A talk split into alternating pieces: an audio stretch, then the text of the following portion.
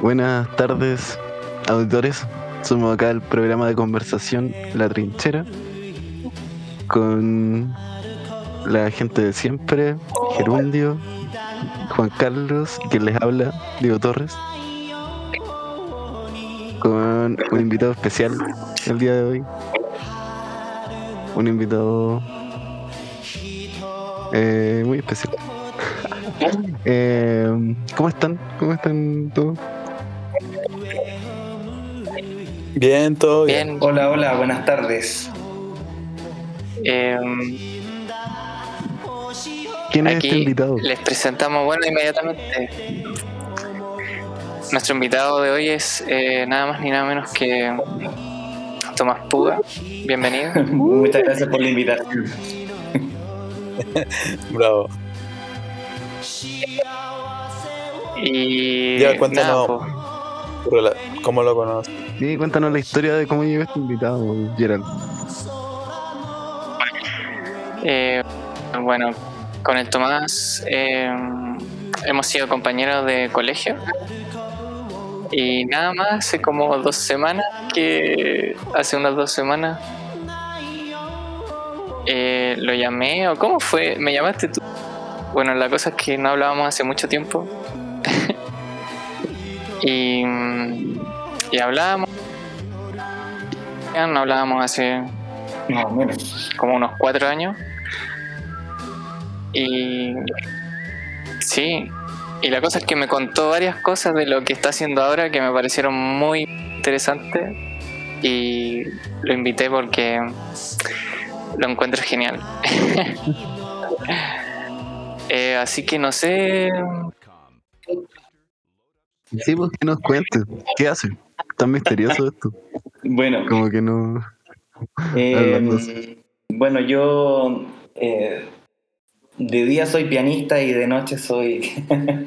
eh, eh, bueno, yo me empecé a dedicar desde hace unos, desde hace unos cuatro años aproximadamente a, mm, a todo el asunto energético, eh, que es algo que, mm, que llevo acarreando toda mi vida, digamos. Eh, siempre desde, desde muy chico eh, fui capaz de ver y sentir cosas que eran poco usuales y me pasaba que tenía al- algunos problemas, digamos, como mis papás no entendían, les daba nervios seguramente, etcétera, ¿no?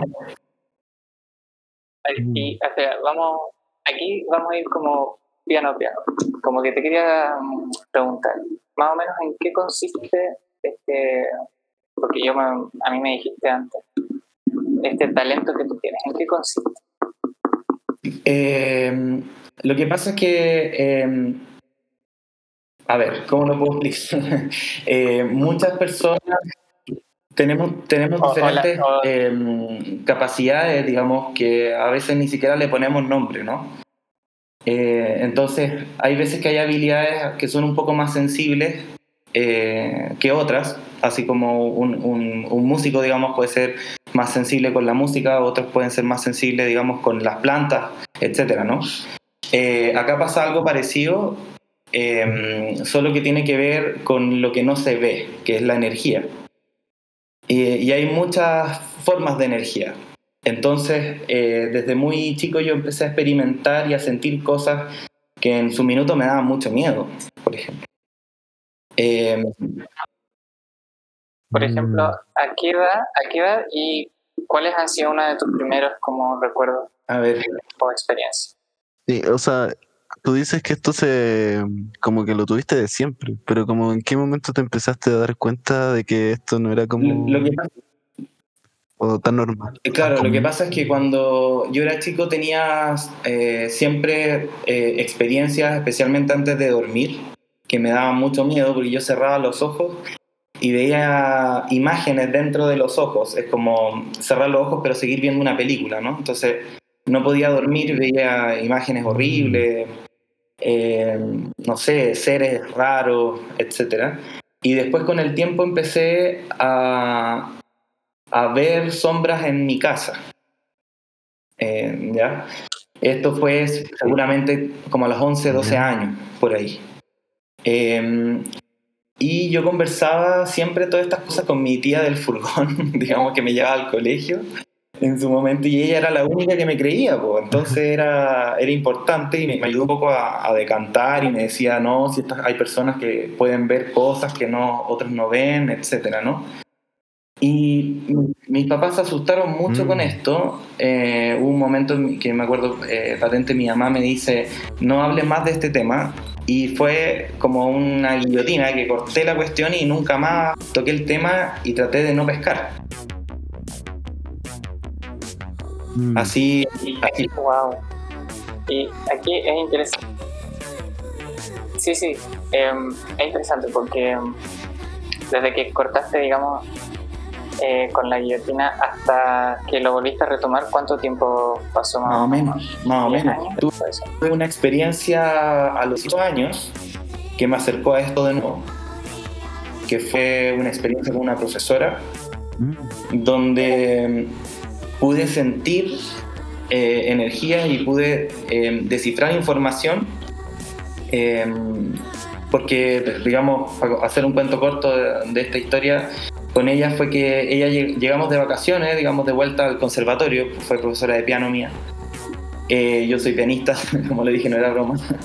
Eh, eh, y, ella me dice que, tiene un, que, tiene una cuestión en la cabeza, que está muerta en la risa. Me decía, oye, se me cayó el pelo, mira, estoy vieja, no sé qué. Y justo en el centro de la cabeza se le había, yo vi, le miré el pelo, no era que se le había caído el pelo, se veía el pelo quemado justo en el centro de la corona. Y cuando yo veo eso, fue la primera vez que yo recibí información consciente sobre qué significaba algo. Eh, y fue lo mismo que yo les conté al principio, que lo, lo que yo veía cuando chico, eh, lo mismo, ver una película dentro de los ojos que pasaba rápido. Acá fue lo mismo, pero con una información que yo no, no conocía, digamos.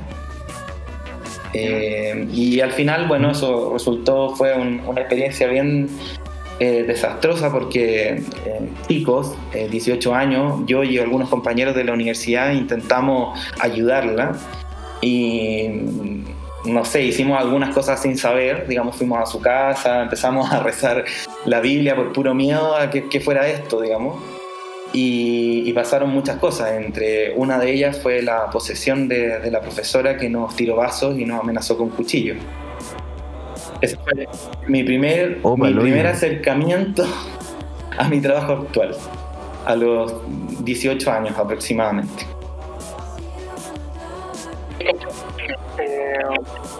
Y esos compañeros que, que mencionas, como eh, tú les contaste. Sí. yo tenía una amiga que le gustaba mucho el tema esotérico, que era compañera mía. Y ella me dijo, no, si yo he leído todo esto. Me decía, Tomás, no te preocupes, yo he leído todo esto, vamos, nos tenemos que ir de blanco, tenemos que hacer no sé qué cosa, eh, quemar no sé qué cuestiones, y vamos nomás. Y yo dije, ya, pues vamos. y, y fue cada vez que íbamos, fuimos muchas veces, la profesora se desmayaba y despertaba con el iris de otro color, que es algo que nunca me voy a olvidar, digamos. Ella tiene los ojos verdes, eh, verde azules, como azulino, eh, y el iris era amarillo, el iris. Eh, y empezaba a hablar en otra, como en otro, de otras formas, ¿no? no, ocupaba las mismas palabras, no ocupaba y nos decía frases como los voy a matar a todos, ustedes son cómplices, eh, etcétera. Eh, y esto pasaba desde que prendíamos un incienso, digamos, era una, una cuestión muy increíble. Eh, y en esa experiencia, digamos, fue donde descubrí que lo que sentía no era una tontera, sino que era algo que podía pasarle a otra persona. Dentro de las cosas que pasaron en la casa, me acuerdo, tenía justo una de sus gatas, había tenido gatitos chicos, y, hubo un momento en que cuando ella cambia, digamos, porque prendimos un saumerio bien grande, digamos, llenamos la casa de humo, ella se desmaya y se pega con la, la cabeza en la mesa, digamos, se desmaya encima de la mesa. Y cuando se levanta con otra con otro carácter, digamos, los gatos, todos los gatos de la casa salieron disparados saltaron por la ventana, se salieron, o sea, como no queremos estar acá, digamos. Y eso fue algo que, que fue bien, bien chocante, bien chocante. Nunca esperé en ese momento tener una experiencia así, digamos. Ni siquiera la busqué, fue parte de, de lo que se dio naturalmente, digamos. Wow. Bueno, ese fue como un momento en el que como que te aproximaste eh, con una persona que te había dicho que claro, pero, sabía, ¿no? Eh, era, era una, una, una compañera que libros, ¿no? Y sí, y ahora...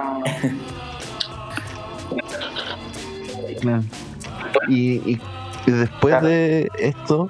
Eh, ahora que estás como más... sí, sí, yo quería preguntar como si alguien después como que te enseñó a manejar estas cosas? ¿O como tuviste algún tipo de como de guía? Lo que pasa es que varios años después, varios años más adelante, em, cuando yo tenía 23 años, yo actualmente tengo 27, em, eh, una vecina, digamos, de mi, del lugar donde yo vivo, me dice, oye Tommy, mira, tú que sabes algo de esto, porque justo en esa época estaba empezando a soñar cosas de nuevo, estaba empezando a intensificarse el asunto. Y ella sabía porque es amiga mía. Entonces me dice, oye Tommy, ¿sabes qué? Me, una amiga preguntó por mí a una, a una señora que hace limpiezas, etc. Y me, y me mandó a decir que tengo un demonio intermedio y me dice, ¿y tú qué cachai? Algo, podrías venir y para que no me, para que no me estafen, ¿no? Un poco esa era la... Entonces dije, ya, sí, obvio, no te preocupes, te acompaño y todo. Y llega una, eh, una señora que hoy en día es mi amiga, se llama, se llama Lorena, eh, una, una personalidad bien fuerte, digamos. Eh, de hecho, es como bien distanciada del, del contacto, pero se ve una persona común y corriente me mira y me, y me dice, ah, tú sabes. y fue muy increíble porque yo dije, no, yo no sé nada. Me decía, no, pero tú eres igual a mí, tú los puedes ver también. Eh, y ahí fue como partió la guía, digamos. ¿Ya? Eh, yo en ese momento, eh, digamos, pasó una escena muy impresionante porque eh, yo le dije que soñaba cosas nomás y, nada más, digamos, yo hace mucho no tenía recuerdo de, haber visto cosas como en ese momento. Y, y ella me, ahí yo le dije, bueno, lo que sí sé es que yo lo siento y en este momento yo no lo siento. Y me dice, ah, bueno, pero porque está escondido, me dice ella. Sal de la casa, nos sacó a todas las visitas, digamos, salgan de la casa, voy a revisar. Prende una vela y la vela se empieza a apagar sola. Se empieza a apagar sola varias veces. Podíamos mirar por la ventana, digamos. Y en algún momento ella dice, ya, entren. Yo entro y sentí un olor a azufre que me llegó hasta arriba de la nariz y me, me, dio angustia. De hecho, me puse a llorar, digamos, fue como mi primera reacción. Y ella, en un tono como entre sarcástica, me dice: ¿Ahora lo siente, mijito? y, y eso fue como mi primera experiencia, digamos, eh, concreta con alguien que sabe, ¿no? Y, y, ahí yo le pedí a ella mm. que me mostrara, le dije que quería aprender y, ella me, me indica que, que ella nunca tomó ningún curso de nada y que ella aprendió todo esto por, por los maestros, digamos. Los maestros son seres espirituales eh, y que ella tenía comunicación con estos seres, eh, con, lo que con quienes aprendió todo lo que sabe, digamos aquí es interesante porque en el fondo ella te ya oficialmente, entre comillas, eh, te abre las puertas a que tú tengas tu propio aprendizaje. Y ella, ella es muy complicado esto porque tú ya me lo has hablado, pero igual te lo voy a preguntar porque ya estamos acá. Cuando tú hablas de maestros, si nos pudieras explicar un poquito más y también cómo ella te enseñó a ti a hablar con estos maestros que son los que te han enseñado a ti a a utilizar de mejor manera tu, eh, talento. Bueno, ella me dice, primero voy a explicar cómo fue, porque para que, para que se entienda. Ella me dice, bueno, los maestros son, son seres espirituales, son seres que nunca han, nacido acá en la Tierra, digamos, son mucho más antiguos que nosotros. Eh, y bueno, si ellos encuentran que te pueden enseñar o que tú podrías ser un aprendiz para ellos, ellos te van a hablar si es que tú les pides. Si no, tendrás que aprender de otra manera, tomando cursos, no sé, eh, aprender a leer el tarot, qué sé yo. Entonces, eh, un ejercicio donde yo esperé que, que mi, mi, esposo estuviera eh, trabajando de turno, porque se dedica al área de la salud, eh, para estar solo. Y yo pido, hago el ejercicio, pido conectar con mi maestro y ahí me duermo, digamos, tuve una sensación media extraña de mareo, me duermo y en la mañana, fue muy temprano, escucho una voz que me despierta y me dice un nombre, el cual no, no, no, no debo decir, pero eh, me dice un nombre que no es ni Pedro, ni Juan, ni Diego, ¿ya? Es como eh, un nombre eh, extraño, no, no, es un nombre común que nosotros ocupemos, ni nada. tres veces me dice el nombre y yo pensé que me estaba volviendo loco porque escuché una voz en mi casa, digamos, estando yo solo. Y eso fue a las 6 de la mañana. A, mí me cuesta harto despertarme temprano, cosa que ya eso es una anomalía. Así que, eh, bueno, y después pasó que eh, con Lorena, eh, digamos, justo yo salí ese fin de semana, tuve una experiencia muy importante eh, eh, con, este maestro que me, empezó a decir algunas cosas eh, a través de la mente, a través de imágenes también.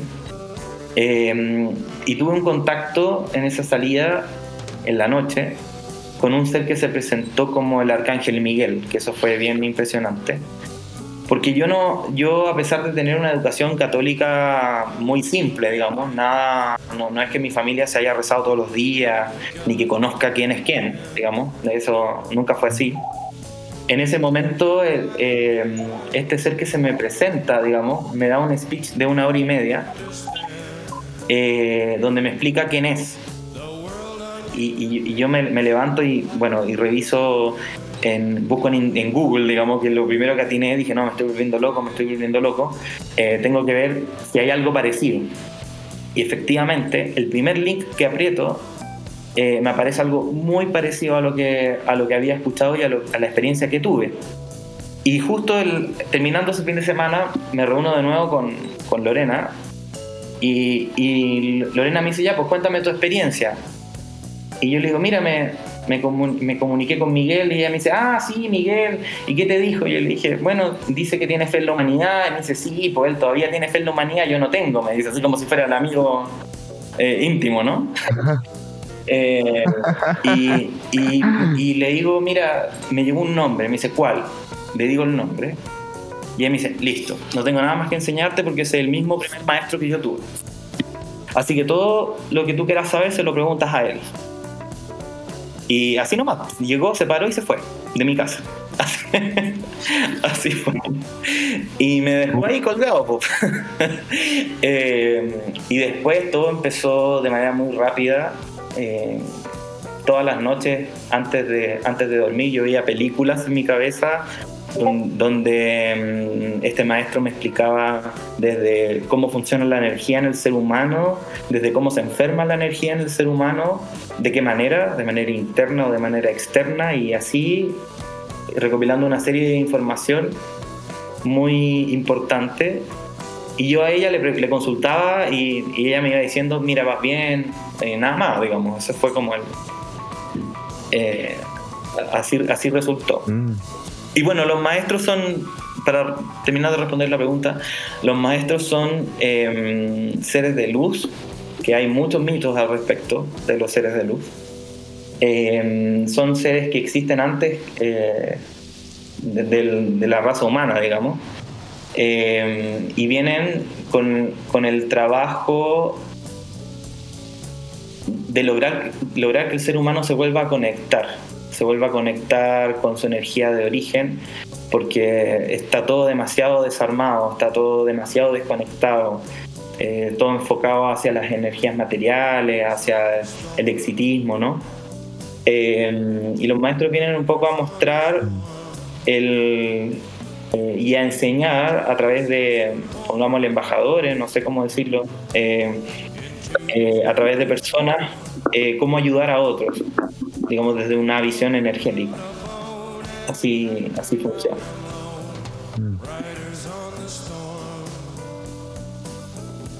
Interesante, Tomás. Yo tenía, bueno, tengo un millón de preguntas. Eh, me, gustaría partir con una un poco más, más simple, porque también me gusta preguntar como eh, sobre los maestros, pero primero me gustaría preguntarte como, eh, cómo definiría energía. Yo sé que ya lo dijiste, pero como tengo como esa, esa manera yo de entender las cosas más a través de definiciones. Ahora me imagino que debe ser como una súper compleja, pero mira, como si lo pudiera describir el resultante de la esencia de algo. ¿Ya? Todo lo que, todo lo que, en realidad todo tiene energía, algún tipo de energía. Y hay esencias que son más potentes que otras. Por ejemplo, la energía de los seres, la esencia de los seres vivos es más potente eh, que una botella de plástico, por dar un ejemplo. Eh, por lo tanto, la energía que tiene eh, ese ser va a ser muy superior a la botella de plástico y va a ser un campo, yo le digo campo energético o campo magnético, porque se mueve a través del magnetismo. Eh, yo lo he logrado ver, digamos, con la experiencia, se puede ver y tiene colores, digamos. Eh, y esa, ese campo magnético es lo que yo opero en, mi, en mis terapias y lo que yo muevo. E, ese campo magnético tiene, tiene relación eh, absoluta con todos nuestros cuerpos. Digamos, nosotros tenemos tres grandes cuerpos. Tenemos el cuerpo energético, que es el que me estás preguntando. Tenemos el alma, que es el espíritu. Y tenemos el cuerpo físico. Estoy hablando, estoy generalizando, ¿ah? pero se puede especificar mucho más. Eh, y estos tres cuerpos funcionan en armonía, digamos. Si yo me enfermo del cuerpo físico, se va a ver reflejado en mi energía de alguna u otra manera. ¿Ya? Eh, entonces uno trabaja desde el campo energético porque es algo que no, no, se, no se ve y no se piensa usualmente. Trabaja o directamente el cuerpo físico o directamente conversando, ¿no? Eh, esas son las formas de sanar que, existen hoy en día en un país como Chile, ¿no? Eh, mm. Claro. Y, por ejemplo, cuando, cuando tú, cuando tú te, te relacionas con, con los maestros, ¿cierto? Eh, mi pregunta es como, eh, ¿cuál crees tú que de repente es difícil de extenderlo? Porque desde una perspectiva como humana, porque me, me, me dice que son como seres de luz y todo eso. Entonces, como, ¿por qué? ¿Cuál es como el, interés de ellos en como, no sé, pues por ejemplo, entrenarte a ti? Como, eh, ¿Cuál es su objetivo? ¿Como ganan algo con eso? ¿Tienen como un objetivo como de que en verdad quieren eh, como un equilibrio de, de, de las energías que, mencionan, como de lo humano en particular? Hay un objetivo ¿Por qué tienen ese interés? Eh, digamos, es súper difícil tu pregunta porque tendría que explicar muchas cosas, pero eh, lo que ellos intentan enseñar es un poco eh, la conciencia colectiva, digamos. Eh, ¿Y por qué? Porque nosotros somos seres espirituales que estamos en un entrenamiento. O sea, nosotros, lo que ellos mostraron, digamos, en su momento es que nosotros llegamos a la Tierra para vivir una serie de vidas que nos van llenando de experiencia, para nosotros en algún día transformarnos en uno de ellos, ¿ya? Eh, eh, o tomar ese rol, porque la energía eh, no es infinita en el mismo estado, la energía es infinita, pero no en el mismo estado necesariamente. Entonces los maestros en algún momento de la historia ya no van a ser maestros, van a ser otra cosa. Y, nosotros tenemos que aprender para, para ir desarrollándonos como conciencia, para, para evolucionar, digamos. Y ahora eh, claro, hay, hay piedras en el camino porque hacia donde nos estamos dirigiendo eh, se ve bien feo. Ese es un poco el tema.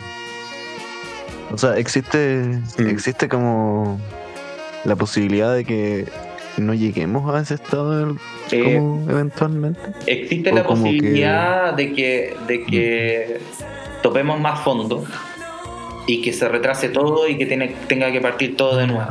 Esa es un, un poco la inquietud de ellos, Ah. como de, de- tienen un deadline, digamos, que no Sí. lo dicen. Claro, me quedo dando vuelta con lo que decías del arcángel que tenía tenía Bueno. Tiene que ver, de hecho, eh, claro, está conectado un poco con esto. Eh, lo- los arcángeles tam- también, eh, bueno, los maestros me mostraron en su momento cuando le hice todas estas preguntas. eh, yo pregunté cuántos arcángeles son. La metafísica dice que son siete. Y ellos me decían, no, no, no, son cinco. Entonces ya partir discutiendo ese tema eh, está lleno de, de espirituali- espi- eh, espiritualidad New Age, ¿no? Como de, de así como mientras más aquí como, más Sí. espiritual soy. Eh, no, no sé, mientras más veces me levanto y, y medito todos los días, más espiritual soy y eso está muy lejano de la realidad, ¿no? Y hay muchas tendencias, eh, en este caso hay, hay muchas tendencias que son metafísicas, que vienen de libros que son que están que ya están ya pasaron de moda. Hay que hay que mover un poco la a- hay que avanzar digamos. Se quedan pegados en, en terminologías muy antiguas. Eh, son cinco los arcángeles que están trabajando en la tierra no siete. Mm. Es difícil, bueno, tengo muchas preguntas, pero mi primera, mi primera, mi- mi pri- Sí, mi primera curiosidad, por ejemplo, tú tenías, tú tenías un talento, ¿cachai? Tú, tú, tú nos mencionas, nos cuentas como que lo tuviste desde pequeño y, y tienes esta capacidad de comunicarte, entonces, y tú estás, empezaste tu entrenamiento, eh, me imagino que puede ayudar a otras personas a encontrar sanación, a, a solucionar ciertos problemas.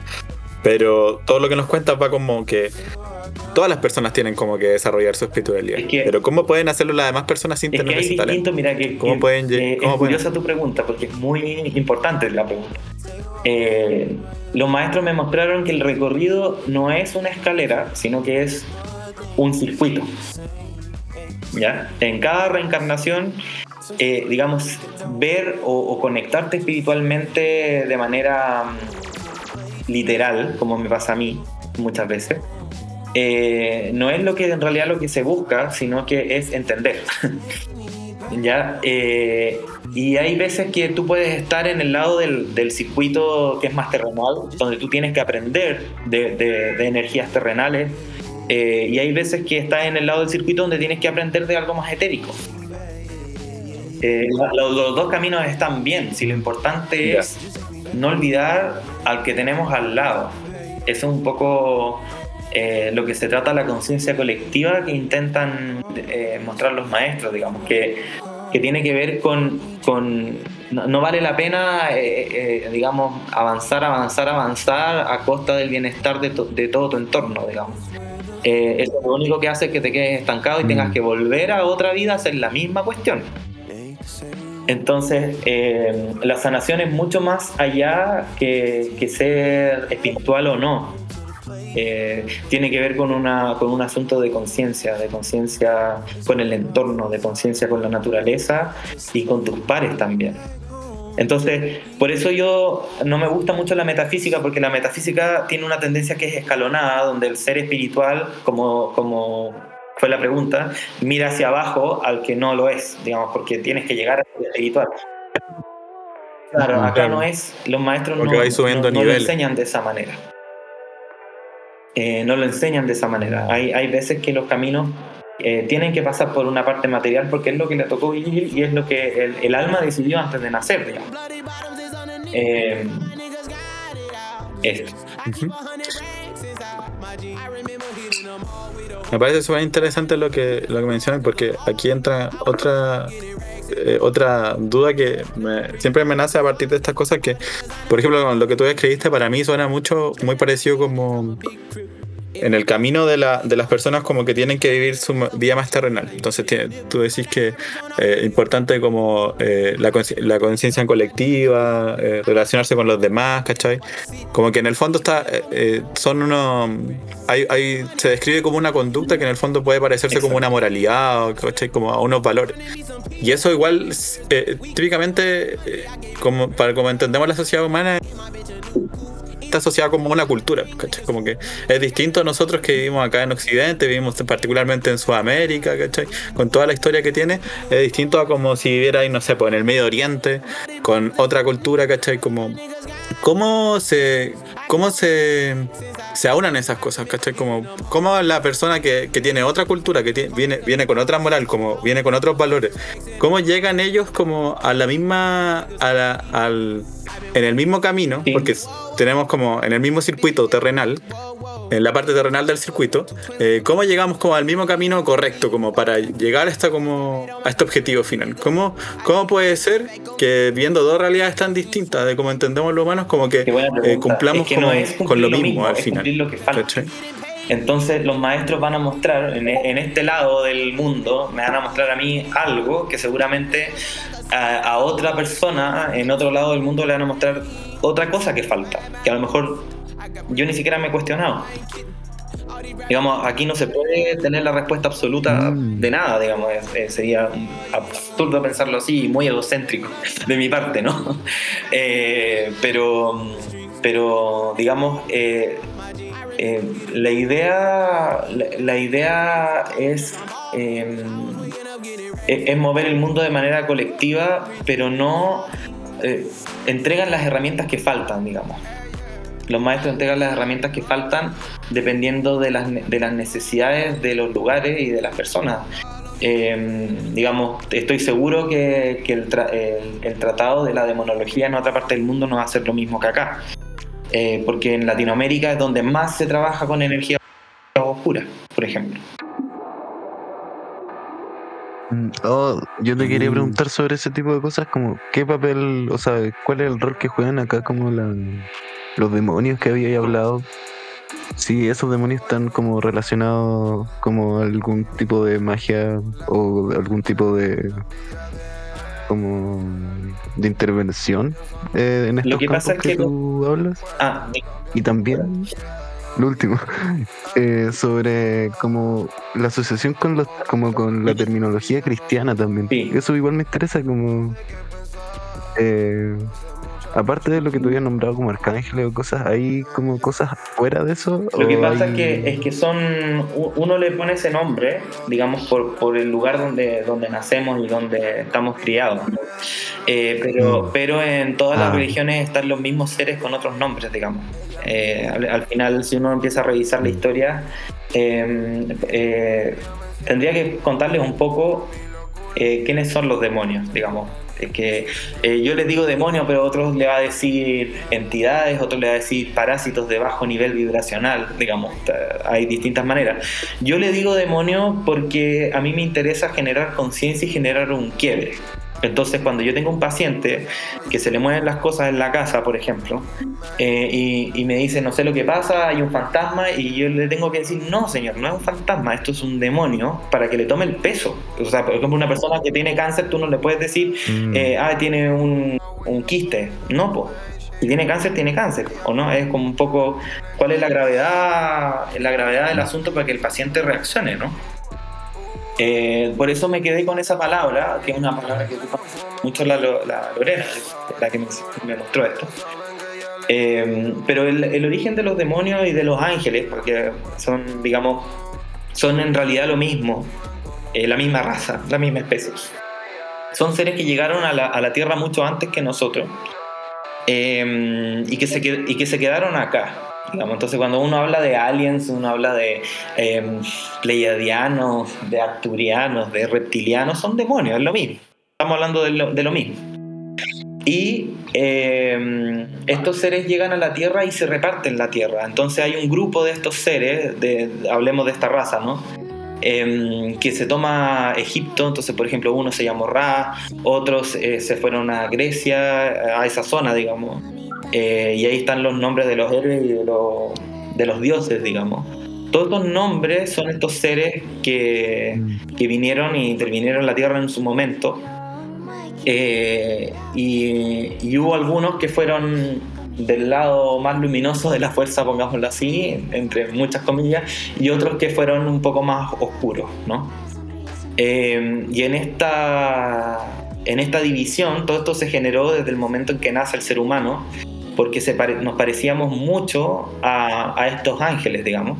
En, entonces, eh, resulta ser un conflicto más bien de razas, donde el demonio dice, el, el opositor, dice, eh, el ser humano no, no, puede llegar a la evolución, menos como nosotros, porque mira, yo le, le molesto un poquito el, el, aparato sexual y mira lo que pasa, o yo le digo este consejo en el oído y mira lo que hace, por ejemplo. Y está en este otro grupo que son los ángeles, que, que en este caso yo me remito solo a los arcángeles, eh, que, que, que, ayudan a mantener un poco ese, ese punto de equilibrio. Digamos. Y los maestros no tienen nada que ver con ellos, eh, vienen de afuera, vienen de antes. eh, y, y, ayudan un poco a, a corretearlos cuando eso, estos bichos no tienen que estar nomás. Eso es lo que uno hace, digamos, en mi trabajo.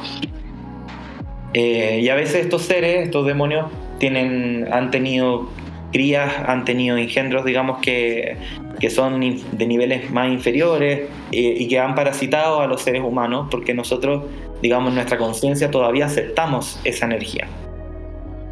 De, de, manera consciente o de manera inconsciente.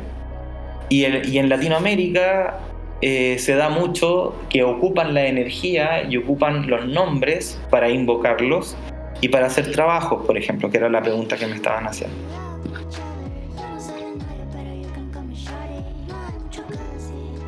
Mm. Como la que la, popularmente se Magia conoce negra, como, la, claro. como la. Claro, porque, no sé porque si- al final el- al ser humano Pero lo que le gusta es el poder y en el, en el ámbito espiritual eh, una forma de sentir poder, que es completamente mm, una ilusión, pero bueno, sentir poder lo hace la persona que, que tiene esta misma habilidad, digamos, y que se dedica a hacer magia negra, por ejemplo, y entonces invoca demonios en casas o en personas, eh, le abre las puertas para, para poder mantener el control de una situación que es incontrolable, como por ejemplo el amor, eh, la suerte, etcétera, ¿no? No son cosas que uno pueda controlar, son cosas que mientras uno más sano esté se dan naturalmente.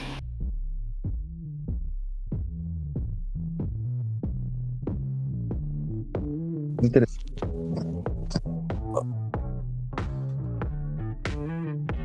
Y tu trabajo es. es- Yo me he es especializado de alguna manera en, el área ¿cierto? de la expulsión de entidades, eh, porque considero que es, eh, es un trabajo en lo que se necesita la ayuda de los maestros, o sea, yo solo imposible.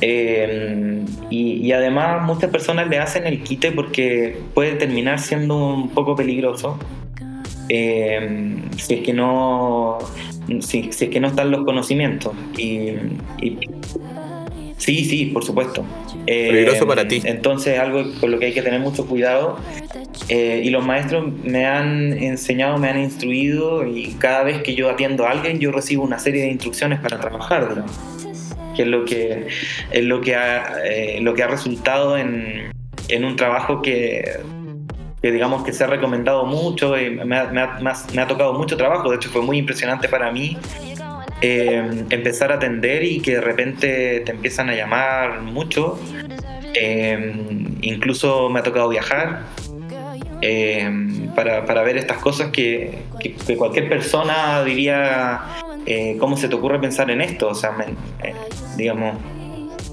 eh, he atendido pacientes en Chile y fuera también.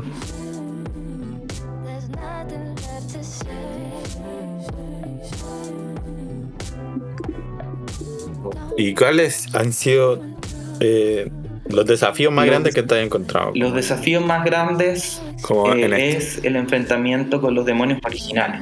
Eso es eh, lo- lo- lo- los seres que se opusieron, digamos, a- al desarrollo humano eh, fueron aproximadamente 200, 200 y tantos. Eh, y estos seres uno no los puede mover, digamos, sin, sin pasarlo mal. Eh, y estos son los seres que producen lo que uno puede ver o lo más parecido a lo que uno encuentra en una película de terror, ¿no? Entonces, eh, ya desde el minuto en que tú pisas una casa en este estado, tú sientes que en cualquier momento es como que te están apuntando con una pistola en la cabeza, digamos. Es, una sensación tan cortante el ambiente, eh, donde puede pasar cualquier cosa y tú tienes que estar preparado para eso, digamos. Y también esa misma situación dentro de personas, que son las posesiones. Eh, esos han sido los casos más extremos, posesiones y casos de demonios mayores en... como lo de tu, de tu Claro, por ejemplo. Pero, pero eso yo no lo pude solucionar en ese momento, no tenía, no tenía las herramientas.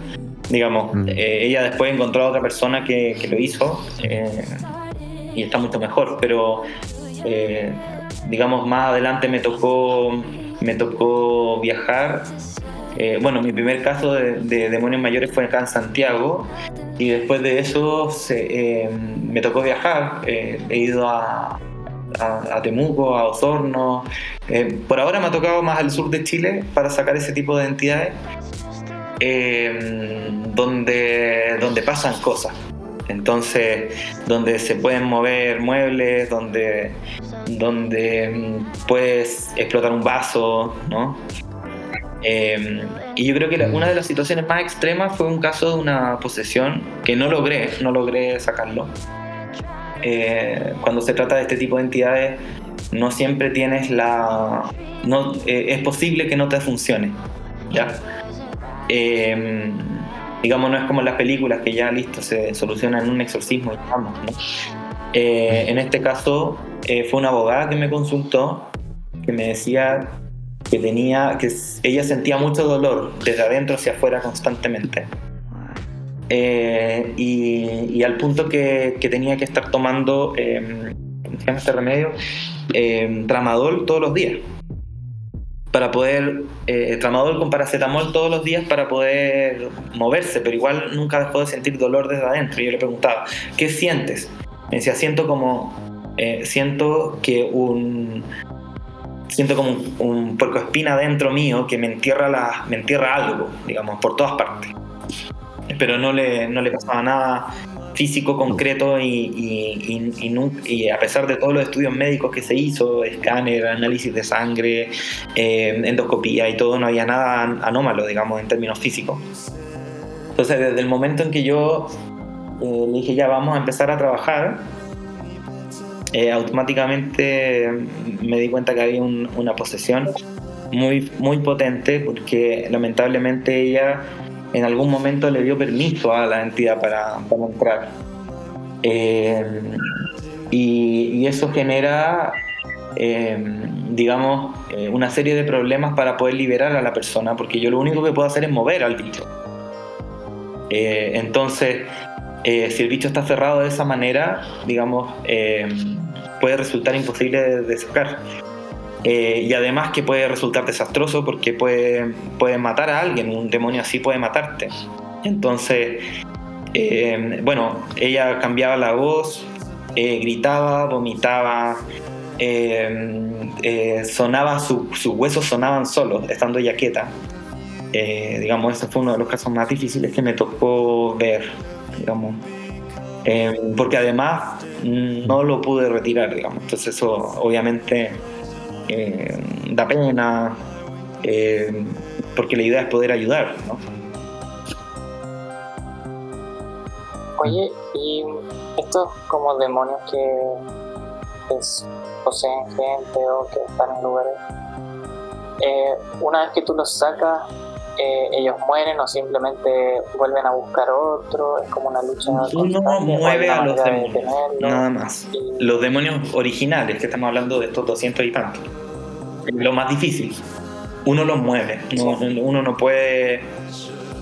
Eh, uno los corretea, digamos, ¿no? Eh, eh, ¿Por qué? Porque hay personas que nunca han llamado a esa energía y que nunca han, nunca han hecho algo concreto que, pueda haberla atraído, entonces no merece esa carga y ahí es donde existe la ayuda de los maestros. Ahora, si la persona estuvo jugando con cosas o estuvo haciendo trabajo para otras, para hacer daño, etcétera, es muy probable que yo no lo pueda ayudar. Se va a tener que asumir vivir con esa carga, con ese peso, digamos, que, que la misma persona llamó, ¿no? Ese es el punto.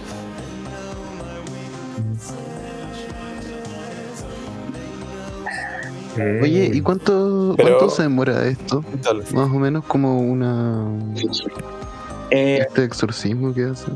Y lo otro, ¿tú trabajas con gente también? ¿O Eh, sí, bueno, actual, bueno, eh, hubo un momento, eh, a ver, primero la primera pregunta. Eh, ¿Cuánto? Uno usualmente se demora 21 días en hacer un tratamiento así.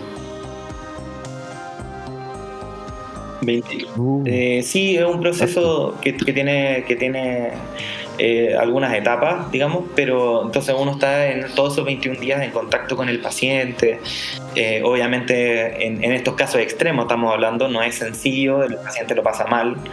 Se, se generan hartas anomalías físicas donde el, el paciente, no sé, vomita como loco por tres días, eh, por darte un ejemplo. Digamos, se enferman del estómago o a la cabeza, migrañas insoportables, digamos, todo ese tipo de cosas eh, son las que pasan en el proceso, por lo tanto, mi parte de mi trabajo es estar apoyando y estar ayudando en el día a día hasta que terminemos el proceso. Eh, mm. eh, y la otra pregunta, ¿cuál era? Ah, sí. si trabajas con más gente. Como por ejemplo estas cosas difíciles, igual. O sea, yo hablo por mí verdaderamente, pero Bueno, yo me, me cago en mucho eso. tiempo trabajé solo, eh, digamos todos los años iniciales trabajé solo.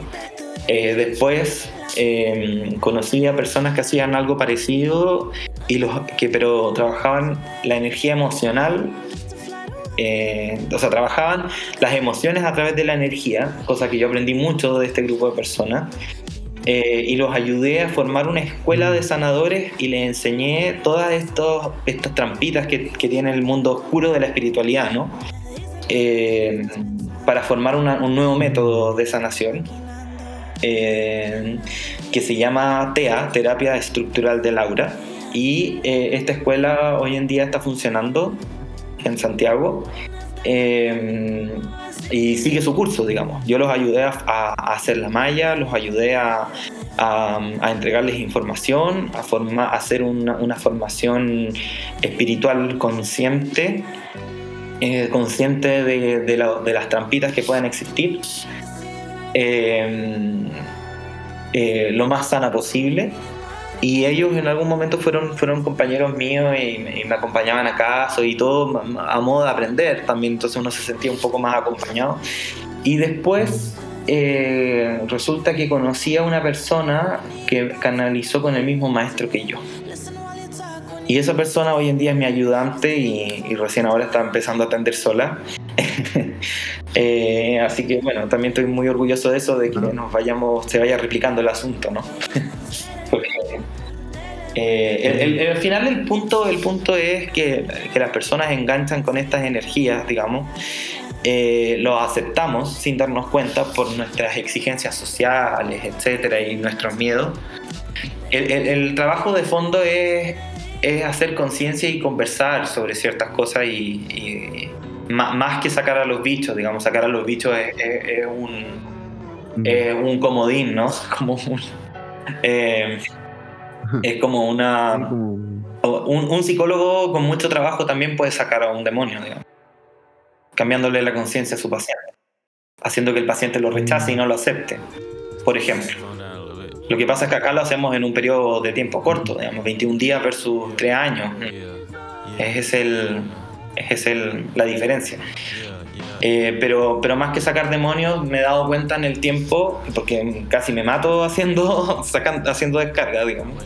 Hacía, no, no le podía decir que no a nadie porque me daban pena, me daba mucha pena. Eh, me daba mucho nervio que nadie pudiera ayudar, etc.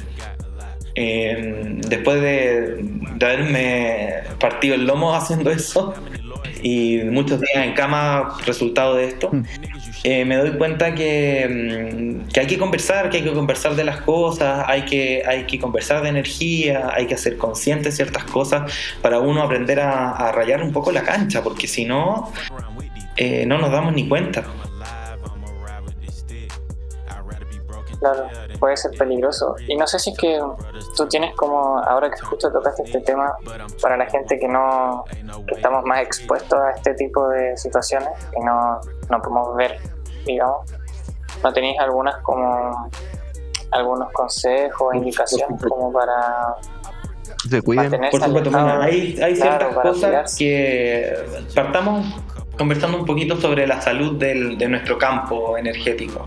¿Qué es lo que hace que permita que, que sea permeable o no de energías? Si, si una persona entra en excesos sobre productos que alteren tu conciencia, como por ejemplo, eh, pongamos un ejemplo de una droga dura, eh, no sé, la cocaína. Eh, eh, exceso también incluso de alcohol, digamos, cualquier exceso de, ese- de ese tipo de sustancias que te, que te alteren o que te, te, cambien mucho la conciencia, eh, va a generar rupturas en tu campo energético. Por lo tanto, mientras más rupturas tú tengas, más permeable tú te vuelves a las energías nocivas que hay afuera. También eh, el no trabajar la salud emocional y mental. Eh, mientras más heridas emocionales yo tenga, más permeable se vuelve. Ahora, no es tan sencillo para ellos desde lo emocional, es más sencillo desde las adicciones, por dar un ejemplo. Eh, eso en términos de autocuidado. Eso en términos de autocuidado.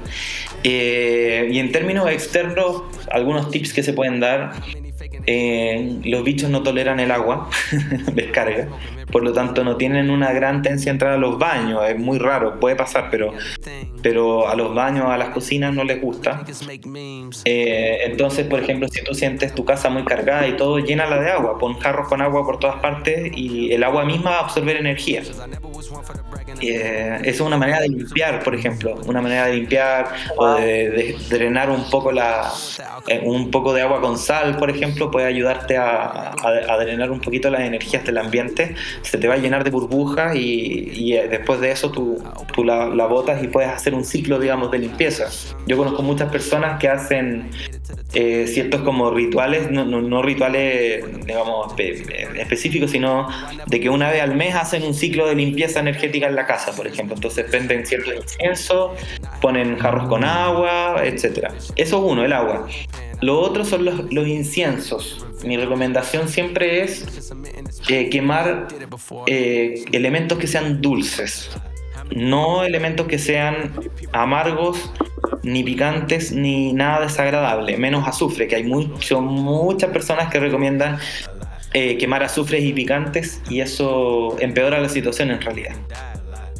Eh, quemar cosas dulces como por ejemplo laurel, mirra, eh, un poco de azúcar, sándalo, ese tipo de inciensos sirven mucho. Eh, incienso blanco también. Hacer quemas en la casa de vez en cuando ayuda a bajar las cargas. Y también un elemento que funciona mucho es el vinagre de vino tinto. Eh, poner pocillos donde se duerme con vinagre de vino tinto eh, ayuda mucho a debilitar las cargas de los lugares. De hecho, algo que yo utilizo mucho antes de trabajar una casa.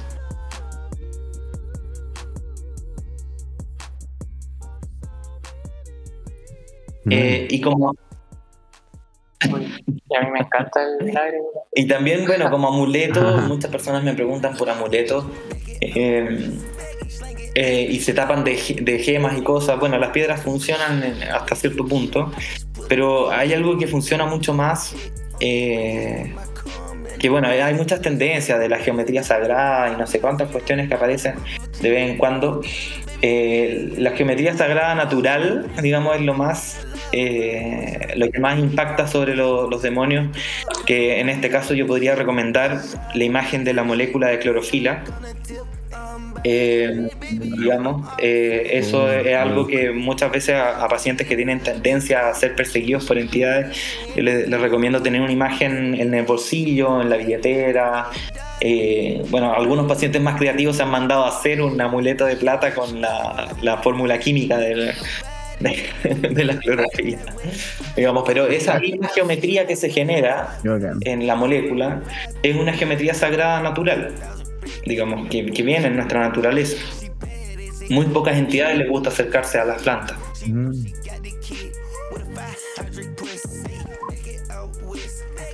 Oye, y yo te quiero preguntar, ¿en qué momento buscar algún tipo de ayuda? Si es que siento que hay algo, no sé, en mi espacio o en mí mismo, como en qué momento buscar ayuda pues, de gente como tú o Eh, otra persona que me pueda No entendí bien la pregunta. ¿Quieres eh, como saber en qué, en qué momento uno tiene que buscar ayuda o en... O, o- Sí, sí, eh, eso, claro. Como si me está pasando algo. Mira.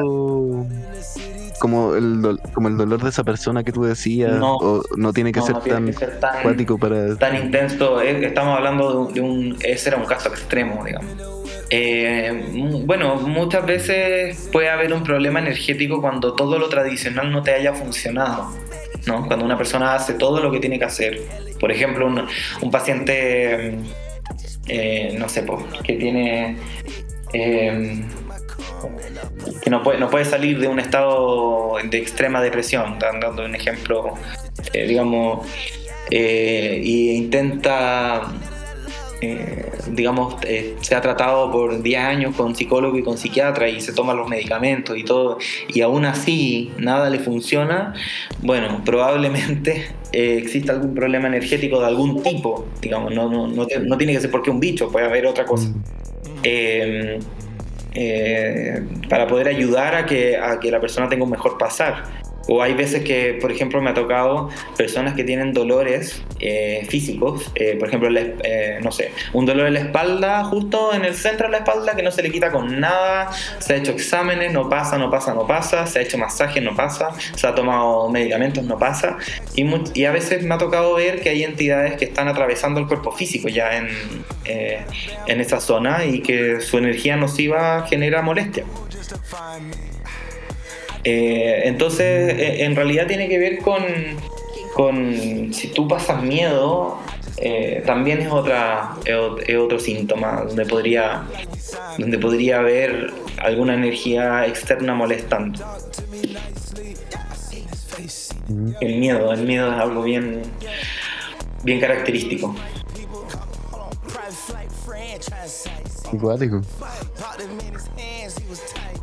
Oye, a mí me quedó una duda como... No, no hablabas de que tú tenías un talento y por eso podías como ver más cosas y también de que recién dijiste que te había tocado ver entidades que podían llegar como a la, a, la, a la parte física de las personas.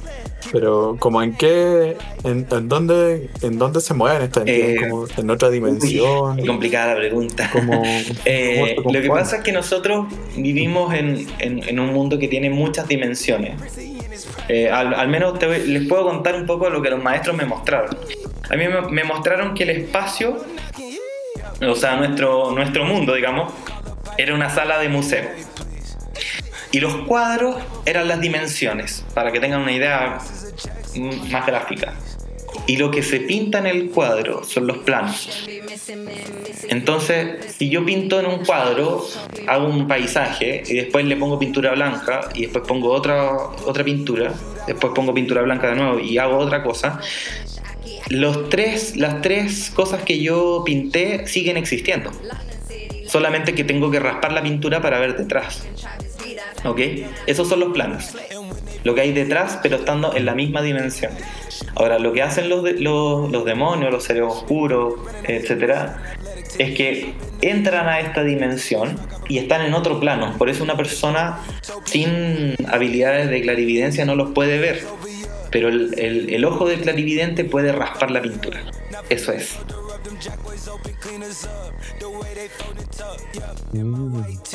Ah. Oye, y una pregunta, a mí me, a mí una cosa que siempre me, me ha llamado mucho la atención y que me encanta porque como que da mucho para la imaginación, es entender cómo se construye la realidad, cómo, cómo se creó el, eh, la realidad, el universo, no solamente el universo, sino como toda la el entablado como que donde se, está lo material, lo magnético, etcétera, etcétera. No, no sé si eh, tú tienes como alguna visión de, de cómo se una cómo- pregunta qué es la realidad en el fondo. que da para mucho. Eh, eh, es una pregunta que se podría analizar, digamos, muchísimo. Bueno, a mí me mostraron que, o sea, lo, más lejos que yo pude ver en términos desde los maestros, estoy hablando, desde este punto de vista, no estoy diciendo que sea lo único que exista, eh, a mí me mostraron que lo primero que existía, digamos, antes que nosotros era, eran... Eh, a ver, tendríamos que explicar cómo, cómo sería Dios, ¿no? Para poder entender un poco esto. Eh, Dios a mí me lo mostraron como un padre y una madre, no solo un padre como se hace en la religión, en la religión, digamos, judeo-cristiana, ¿no? Dos seres que representan una energía masculina, una energía femenina, en un equilibrio, que uno podría decir, chuta, esto es lo mismo que el yin y yang, vamos por ahí, ¿ya? Eh, y estos seres tuvieron eh, hijos, y estos hijos son los creadores de mundos. Bien, y los creadores de mundos crearon una cantidad de mundos, digamos, que tienen distintas, eh, distintas formas de, existencia. Y en esta existencia, en nuestro mundo de tercera dimensión, que es un mundo material, donde hay objetos sólidos, ¿cierto? Eh, lo que me muestran es que este creador de mundos utiliza agujeros negros, o sea, ahí ya nos llega una información de que eh, se supone que los agujeros negros entonces existían antes que la, la materia seguramente, o que lo que nosotros conocemos. Y que el agujero negro tiene una gravedad eh, muy particular que puede eh, prensar cualquier cosa. ¿ya? entonces muestran que este creador de mundos tira energías al agujero negro y por el otro lado del agujero negro es un objeto sólido. Y es por esto que todo lo que tiene, todo todo lo que hay en esta realidad tiene energía porque todo nace desde una energía originalmente. Y ahí es donde empiezan a aparecer los primeros, los, primeros, las primeras estrellas, los primeros planetas, etc. Eh, exactamente un portal pero que, genera una presión demasiado potente sobre la energía, lo que hace que salga un objeto sólido. Eh, eso es lo que me mostraron a mí, al menos esa, eso, es lo que, lo que yo manejo. y cuando una persona muere físicamente, tu conciencia, ¿cómo se traspasa como a, la próxima lo que iteración? Pasa es que el tema de la muerte eh, eh, es bien especial porque hay, hay muchos mitos, muchos mitos, mucha, eh, mucha información que yo a lo largo de la, de la experiencia y también con los pacientes, y que me lo ha podido confirmar Lorena en algún momento, nosotros nos aferramos mucho a los muertos, muchísimo, y entonces por esas necesidades nosotros nos aferramos no al alma de la persona, sino que nos aferramos a los recuerdos. Eh, como dije en algún momento, nosotros tenemos tres cuerpos, ¿cierto? Estos tres cuerpos, eh, energético, espiritual y físico, cuando nosotros llega el momento de la muerte, digamos, nuestro cuerpo físico se, se devuelve a la tierra, ¿no? Y nos queda nuestro cuerpo espiritual, que es el alma, y nuestro cuerpo energético, que es nuestro campo energético, que tiene todo el registro de lo que viviste y todo lo que, el registro de tus vidas pasadas también. Entonces resulta que esa identidad se va, ese, esa carcasa, yo le digo carcasa, eh, ese campo se va a separar del alma. El alma va a absorber la información que le interesa, que es la conciencia pura, y se va, y va a cruzar automáticamente las almas no se quedan.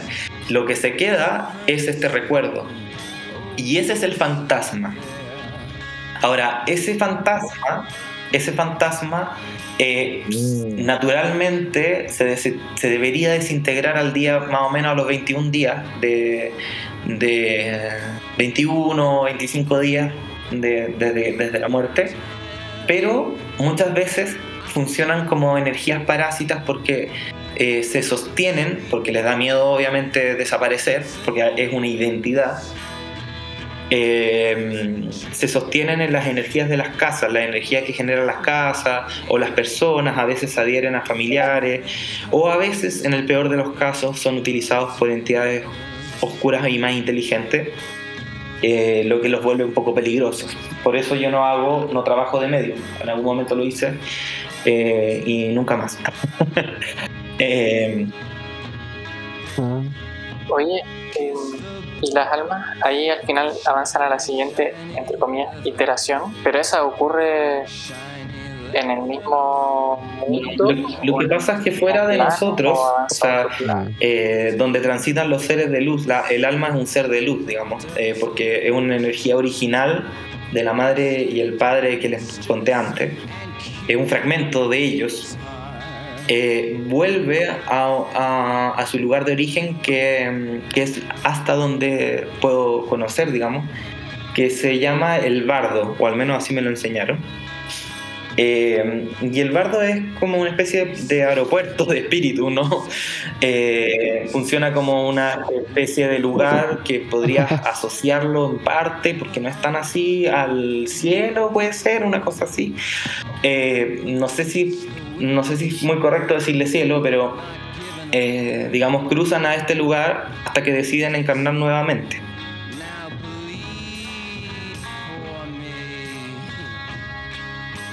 Y hay una manera en que uno pueda como, no sé si es muy como ridícula la pregunta, pero em, darte cuenta cómo Sí, o cuál de es hecho tu ese es, el, ese es el trabajo de los maestros principal. Eh, para eso vienen, porque la propia alma es el maestro interno. ¿Ya? Y el maestro interno, si tú te conectas con tu alma, te conectas automáticamente, sin ninguna necesidad de nadie externo, te conectas con eh, la fuente original, digamos. Entonces, en el momento en que tú te conectas con tu alma, donde eh, alcanzas la iluminación famosa. Pero no es por hablar con maestros, no es por... eh, ¿Me explico? Eh, el camino espiritual es un trabajo personal Un muy trabajo potente personal. de sanación, de descubrimiento, pero al mismo tiempo sin dejar de lado la vida, ¿no? Porque eso es lo que viniste a hacer, a vivir. Entonces, eh, es difícil, es complicado. eh, y, y siempre en los cursos, cuando yo hice clases en la escuela de sanadores, eh, siempre traté de inculcar que las personas no se pongan a buscar afuera a quien le dé recursos, ¿no? Porque típico, eh, las personas empiezan a rezar a sus santos, eh, según la religión, eh, y empiezan a pedir recursos hacia afuera y, y- y muchas veces eh, esos recursos te generan una adicción o generan eh, una dependencia emocional que, te, que al final te bloquea. Entonces, eh, el desarrollo espiritual es la conexión con tu propia alma y ahí es donde vas a tener todas tus respuestas. Se puede. es difícil, pero se puede. Oh. uva. Y ahí, Ah, ahí sí no, que es ahí- imposible pedir Muy recomendaciones. ¿no? difícil, muy difícil. eh, o sea, yo creo que la recomendación es. eh, es eh, no, no puedes ser espiritual sin, mi- sin mirar tu sombra. Eh, eh, muchas veces las culturas nos, hacen tratar de es- esconder nuestra sombra o nuestras cosas que nos dan vergüenza, ¿no? Eh, y la espiritualidad mm, tiene que ver con aceptar, el encuentro con el alma tiene que ver con aceptar esa dualidad, ¿no? En que yo tengo una energía amorosa, pero también tengo una energía intensa o brígida, como se dice en Chile, eh, que, la puedo usar, yo la uso contra los demonios. ¿Tú para qué la usas? ¿Contra, contra amigos? ¿Para pelear algo? ¿Contra enemigos? ¿Contra qué? Entonces al final eh, tiene que ver con el, eh, el- hacerse amigo de la sombra, conocerse a uno mismo, aceptarse como uno es. Ese es el camino para encontrarse con el alma. Eh, de hecho, eh, Jung dice, dice mucho eso en sus libros. Eh, habla de la sombra, la sombra psicológica es algo que necesitamos, que somos, es parte de nosotros y no podemos pretender no, no tenerla. Eh, yo soy un, un ser humano que, que, que como, tomo, que digo garabatos, que no sé, me equivoco muchas veces. Eh, y es parte de quien soy y uno trata de aprender de eso, de ese camino, ¿no? Eh, negarlo no te hace más espiritual. Solo lo metiste bajo la alfombra y te va a tocar en otra vida hacerte cargo. Que un poco, un poco ese, ese podría ser el consejo. Mirarse uno mismo es, es importante. Si te olvidas de eso, es muy difícil eh, avanzar espiritualmente.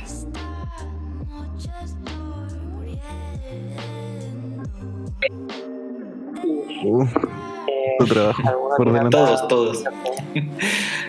Es tremendo.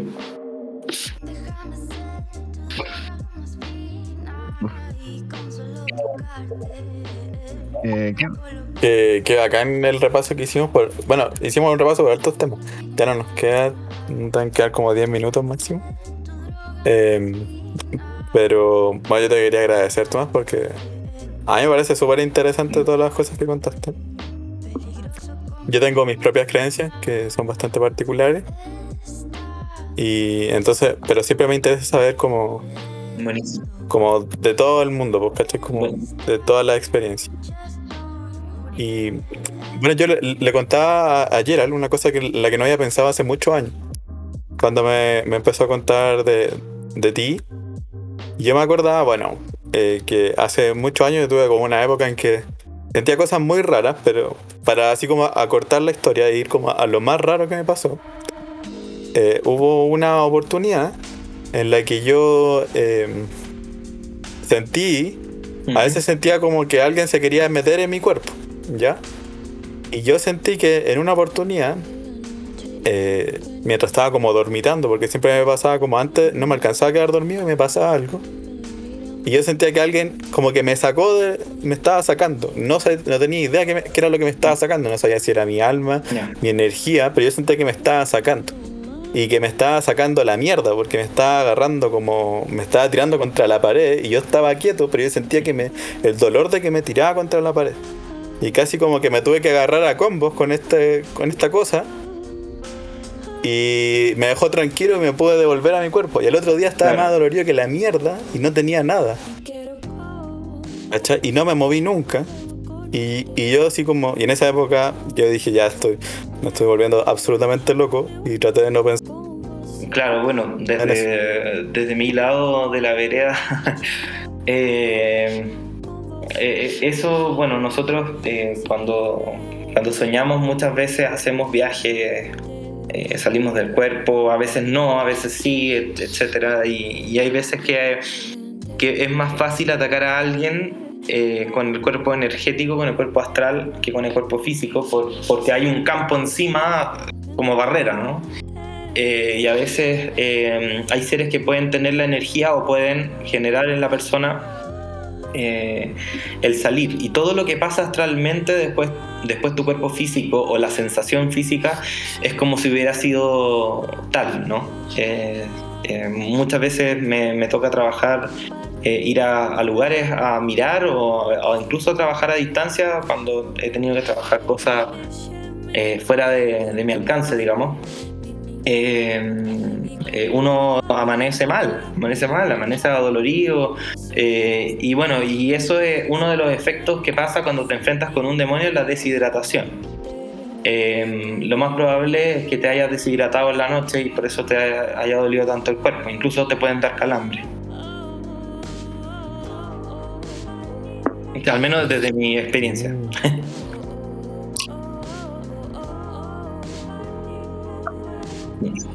Dale.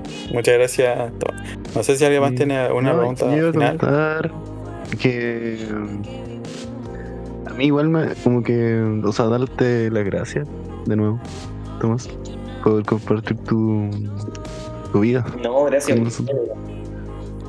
Y no comentar que harta de las cosas que decía y me hace mm, harto sentido, como como que siento que que se relacionan con varias, como varias temáticas distintas de las que he aprendido en mi vida, ¿cachai? Como desde el tema de Jung que hablaste recién, o otros tipos de de momentos donde donde yo he estado he sido parte como de limpiezas o cosas así y encuentro Sí, bacán muchas gracias. Eh, muchas gracias. Eh, de hecho, eh, este momento fue como anillo al dedo, digamos, porque los maestros han, han puesto mucho, mucho hincapié en, hablar, en discutir, en, en- pero habla, habla de las cosas, habla, conversa. Para que hagamos un foro, ¿no? Como a grupo, etcétera, para discutir cosas de, digamos, eh, cuestionamientos eh, eh, de, las mismas personas, ¿no? Eh, tanto existenciales como otros. Y justo aparece esta oportunidad, fue como justo, fue muy especial en realidad, porque así que estoy muy agradecido de poder conversar esto y compartir, que creo que es parte de lo que se viene en, mi, en mi etapa. Así que muchas gracias. Bacán. Imagínate. Estamos, Bueno, y podríamos dejar el programa entonces hasta acá. ¿Les parece? creo que ya estamos en la hora. Se nos acabó la música. Eh, ¿Verdad? Bueno, entonces, eh, esa ha sido la entrevista aquí con nuestro invitado estrella, Tomás Cuba. Eh, no sé si queréis dejar alguna página o algo, Tomás. de. Chuta, No, a través del no. teléfono nomás. Yo no me no, no, no tengo publicidad en ninguna parte. Todo es de recomendación en recomendación. Sí, así es. Así que, así que bueno, di- disponible, Entonces- ahí me, me pueden contactar si que a alguien le interesa revisar algo, lo que sea, feliz de, de conversar. Eh, eh, así que así que eso, pásense mi contacto, no hay ningún problema.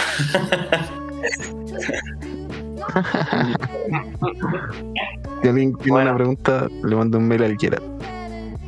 Y él, Ahí va, este saben, el mail del, del programa que ya lo Buenísimo. tienen todo. Sí. todo. que lo tenemos reventando en mails. Bueno, entonces yo creo que con esto quedamos. Muchas gracias Tomás por venir y esperemos que hayan disfrutado esta entrevista que nosotros también nos pareció Muchas gracias. muy interesante. Muy interesante. Eso fue todo.